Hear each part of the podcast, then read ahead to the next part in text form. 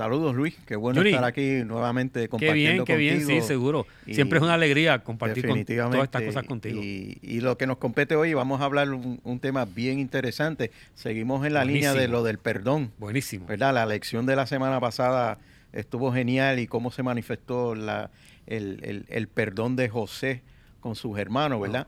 La historia de hoy ocurre mucho antes. Sí que la historia de José. así es. Vamos a estar hablando sobre... Cronológicamente estaría primero. Correcto, correcto. Eh, vamos a estar hablando sobre la historia de, de Saúl y Jacob. Y tú bien sabes lo que, lo que, lo que hizo, lo que hizo Esaú. Exacto. Eh, esa, eh, esa historia es particular porque obviamente sabemos lo que estamos en la iglesia desde hace mucho tiempo, ¿verdad? Y si no invitamos a la gente a que relean estas historias. Jacob engaña a su hermano, engaña a su papá, y tiene que salir huyendo, ¿verdad? De su casa, porque su hermano, obviamente, quería buscarlo, él entendía para matarlo, porque le había robado en el, concepto este de, tener derecho a la bendición, como decimos, la primogenitura, un concepto que tal vez para nosotros no es tan entendible, pero en esa cultura, ¿verdad? El, hijo mayor tenía todo el derecho. Así que él es despojado de esa bendición y tiene que huir. Pasan muchos años y entonces aterriza en lo que es la lección de, de, hoy, ¿no? Que de, hecho, si, si, si, me preguntas a mí y me pongo a, pensar si yo estuviera en los zapatos de Saúl, quizás en otros tiempos yo justificaría el, el, el rencor y, y, ¿verdad? la manera en que Saúl eh, quería terminar las cosas. Por otro lado, Saúl pues vendió algo bien preciado. Claro, claro, claro. Lo menospreció. Claro. Eh, pero el engaño estaba. El engaño estaba. Sí, sí, el engaño estaba. Y el coraje, ¿verdad?, que uno pueda sentir por ser engañado, nos, no lo despinta nadie. el, sentimiento está ahí, nos duele cuando somos engañados. Correcto, correcto. Así que aquí hay una, una oportunidad, muchos años después, del encuentro y del perdón. Y me llama la atención que Jacob eh, según el texto, ¿verdad? Hace una estrategia, desarrolla un plan bien interesante de cómo me voy a encontrar con mi hermano, ¿verdad? Porque el encuentro es inevitable. Exacto. No hay otra forma. El encuentro va. Exacto. Y él, en su mente, diciendo, este realmente lo que está buscando es matarme y tal vez matar a los míos. ¿Cómo yo hago esto? Y posiblemente pensó, y la verdad es que tienes razón, mi hermano, en, sentirse así. Eh, y por lo tanto, a recomendación de Rebeca, él huyó y, se va. Y, cuando tú lees la historia, como tú bien dices, pasa mucho tiempo. Claro. Ahí entonces, pues tú sabes la servidumbre de los siete años por las hijas de Lamán y todo, más los nacimientos y todo esto. Sí, es una historia llena de, ¿verdad? De, detalles bien interesantes. Correcto, bien interesante que si tú lo lees, eh, pues no te percatas del tiempo que pasa y todo esto en la mente de, Jacob y pensando eh, en lo que le había hecho a su hermano. Claro que posiblemente estaría arrepentido y todo, y todo lo que él vive, ¿verdad? Seguro, seguro, sí. Yo, yo obviamente está arrepentido, ¿verdad? Pero él sabe que su hermano pues tiene que tener dolor, eh, tiene que tener rencor y posiblemente acaricia la oportunidad de la venganza. eso no se puede descartar. A mí me llama la atención y pienso eso porque entonces él prepara un plan, como decía, del encuentro, de poner primero a, las, siervas, a los hijos de las siervas, a, los hijos de Lea, a Lea, a los hijos de Lea, y luego a Raquel, ¿verdad? Y a José. Como que yo pienso que era como para, para minimizar posibles daños si algo, si algo pasa mal. Pero me llama la atención que eh, hace eso, pero él se va al frente. Es correcto. O sea que está diciendo aquí el responsable soy yo y yo estoy dispuesto a dar la vida posiblemente por estos míos, ¿verdad? Que están ahí. Exacto, y el gesto de reverencia de las siete veces que se inclina. Correcto. Eso es interesante porque él se humilla para demostrarle a su hermano, mira, no hay ningún rencor en, mí, pero el hermano lo, lo, que hace es inaudito en su mente. Correcto. Corre a besarlo, corre a llorar con él. Me acuerda, el, eh, ahora un paréntesis, la parábola del hijo pródigo. Correcto, correcto, muy bien, muy bien, muy bien. es, algo porque yo pienso que Jacob podía esperar, no importa el tiempo que haya pasado, pero la ofensa fue tal y, verdad y lo, herido que posiblemente estaba Saúl que, que, Jacob pensó mira no importa el tiempo que haya pasado claro, es posible claro. Eh, que él pueda tomar venganza y como tú bien dices se tuvo que haber quedado sorprendido cuando Saúl va lo abraza Y no media, media, no, no, no hay ni media palabra que media entre ellos, sino el abrazo y el beso. Yo creo que eh, Esaú desarmó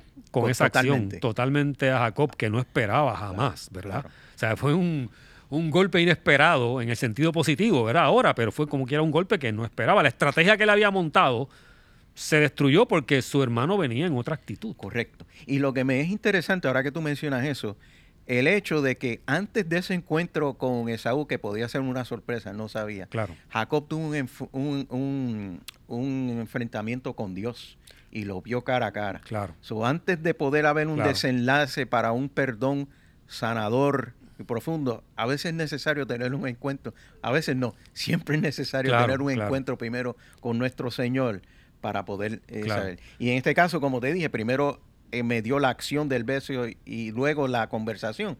Pero hay momentos a veces que primero la conversación tiene que preceder a la acción y al abrazo. No todos los, momentos, ¿verdad?, de perdonarnos son iguales. Son iguales y, las personas no lo manejan de la misma manera, ¿verdad? Aunque el texto no elabora tanto sobre Saúl, pero es impresionante la respuesta de Saúl, ¿verdad? Que es el engañado, es el que al que le robaron y ahora, ¿verdad? Este le abre el corazón a su hermano. O sea que aquí una vez más, por ejemplo, pienso en Proverbios 15, eh, que habla de que la blanda respuesta quita la ira. Aquí no hubo una respuesta, hubo una acción, ¿verdad? Mayor, una, una actitud totalmente distinta a lo que Jacob pensaba. Y Jacob es desarmado, ¿verdad? El punto de que dice, mira, este, cuando Saúl pregunta, ¿quiénes son estos? ¿Qué ha pasado? Pues esto es, estos son los... Para hallar gracias. las bendiciones que el Señor me, me dio, pero básicamente son tuyos, ¿verdad? Eh, están a tu disposición. ¿Por qué me da? Pues quería que, ¿verdad? Hallar gracia ante ti. Claro, claro, claro. Cuando realmente ya él sin saberlo había encontrado esa gracia. Eh, fíjate, a mí me llama la atención que, que, todo esto que apunta al perdón, ¿verdad? Que nos sana, al perdón que, nos, que, que es tan, tan fundamental y tan puntual en nuestra vida. Uno piensa en Romanos 5.8 que dice que cuando éramos enemigos o pecadores de Dios, el Señor nos perdonó. No esperó, no esperó a que nos convirtiéramos en amigos, sino que nos perdonó para sanarnos cuando éramos enemigos. Salió al encuentro para abrazarnos. Salió al encuentro para abrazarnos, ¿verdad? en el camino, cuando no lo esperábamos. Y desde luego lo que está esperando es que nosotros aceptemos ese abrazo, para que entonces se complete el proceso de sanidad. E, esta, de nuevo, estas lecciones del perdón y estas historias de Jacob y demás son historias tan puntuales para hoy día, ¿verdad? En una sociedad esta pospandémica donde hemos visto que la violencia eh, se ha recrudecido, ¿verdad? Aunque la violencia ha estado escalando, yo diría que todos los años siempre, Pero, pero se habla mucho de este problema de la violencia y la iglesia tiene un mensaje distinto. Sí un mensaje diferente, un mensaje de perdón. Es que la que tú dices, o sea, la iglesia estamos para proclamar que Jesús está dispuesto a perdonar. Claro. Y, y, no importa el nombre que pueda tener nuestro pecado. Claro. Dios está dispuesto a perdonarlo. Y ese perdón, como dice la decisión, nos sana. Correcto. Nos sana. Correcto. Y tiene que ser, como decíamos anteriormente, en una decisión tomada. No lo hago cuando tengo las ganas de, porque no se trata de las ganas o el deseo de, sino aprender que de la misma manera que recibí perdón, pues, ¿verdad? Tengo que regalarlo, entregarlo. Es como hemos, hablado en el pasado, este, hablando sobre temas matrimoniales. Nosotros decidimos amar a nuestras esposas. Y hemos hablado mucho de eso. Sí, sí, sí. Eh, el perdón para mí sigue esa misma línea. Uno tiene que decidir perdonar.